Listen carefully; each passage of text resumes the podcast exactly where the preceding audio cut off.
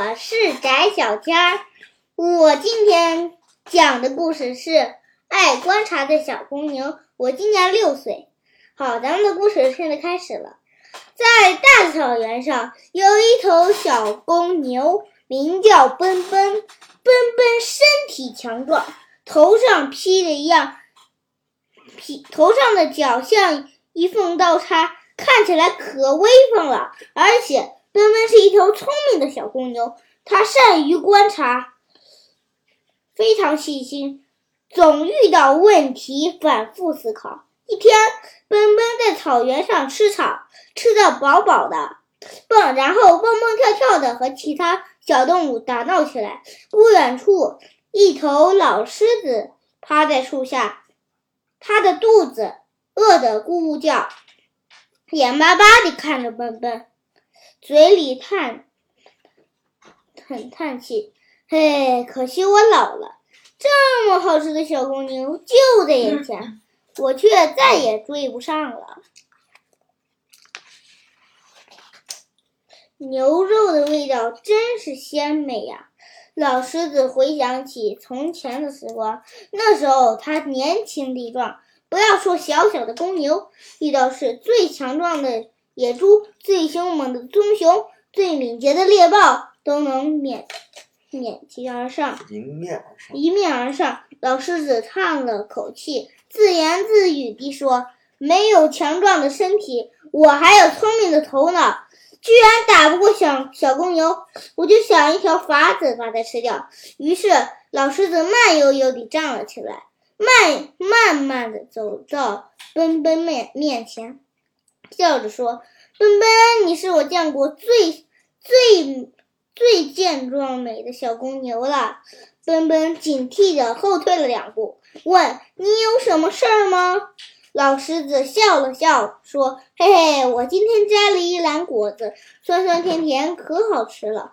我打算摘一篮果子做果子披萨。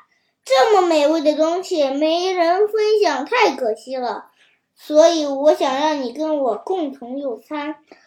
你也吃果子，我还是一次听说。奔奔打量着老狮子，老狮子哼哼一笑：“那当然了，我可是森林里唯一吃素的狮子呢。”哼，吃素！奔奔，奔奔发起咕噜，骗人！都打都不打草率，都不打草率。谁不知道老狮子最爱吃肉？我倒要看看他要啥什么花招。今晚来我家吧，不不如有好吃的好喝的，我们还可以一起唱歌，一起跳舞。老狮子再次伸出身形，好吧，奔奔一口气答应下来。晚上，奔奔来到老狮子家，他并没有进屋，而是在窗外仔细观察。桌子上并没有什么披萨，而是。而是摆放着尖尖利尖刺的刀叉。哼，老狮子坐在桌子面前，脖子上围着围巾，嘴里还哼着小曲儿。老狮子不是要请我吃披萨呢？披萨吗？披萨在哪里？笨笨自言自语地说：“可恶的老狮子，正等我送上门呢。”于是奔奔转身就走。第二天。老狮子找到奔奔，假生气地说：“小奔奔，你真是不守信用！明明答应来做客，为什么没来呢？害得我一个人等到深夜。”奔奔低下头，竖着他坚硬的牛角，对准老狮子说：“您别骗我了！桌子上摆着那么大的刀叉，根本不是吃披萨的，是吃牛排用了。您就是等我上门，好把我吃掉，对吧？”老狮子不知道怎么回答。左顾右盼地说：“呃，那个你误会了。”老老狮子看着尖尖的牛角，不敢靠近，心里直暗骂道：“可恶！这个小公牛不但四四处发达，头脑也不简单呢。”奔奔哈哈笑大笑：“别把我当傻子！”老狮子的脸红了又白。白了又红，只好灰溜溜地离开了。他暗暗发言：我一定要想个法子把小公牛吃进肚里。又过了几天，奔奔在森林里玩耍，发现了一个山洞，他准备进洞里探险。刚走到洞口，奔奔又遇见了老狮子。这次啊，奔奔躲在洞里一动不动，老狮子躲在洞里一动不动，脸色苍白，浑身大汗。哎呀呀，好难受，头好痛啊！老狮子看到奔奔，大吼了起来。奔奔并没有放松警惕，他站在洞口。“您又怎么了？”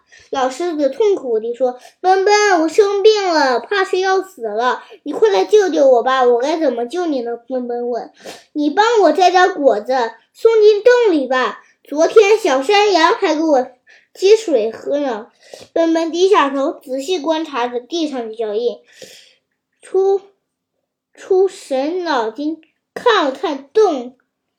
里洞外一下子就明白了，心想：这头老狮子没一句真话，看没一句真话，看我怎么揭穿你！奔奔笑着说：“您又想骗我进去，然后吃掉我吧？”老狮子装出一副可怜，说：“我都这么弱了，怎么能把你吃掉呢？”哈哈，您别瞎说了，我看得清清楚楚，洞口里的洞口里只有进去的脚印，没有出来的脚印。这这说明，名片里的小动物都被吃掉了，没一个活着出来的。奔奔竖起了牛角，准时准备发出攻击。老狮子听了奔奔的话，又气又差，尾巴一甩，蹭蹭蹭地进了洞里，再也不出来了。小公牛再次打战胜了老狮子。这么细心观察的小公牛。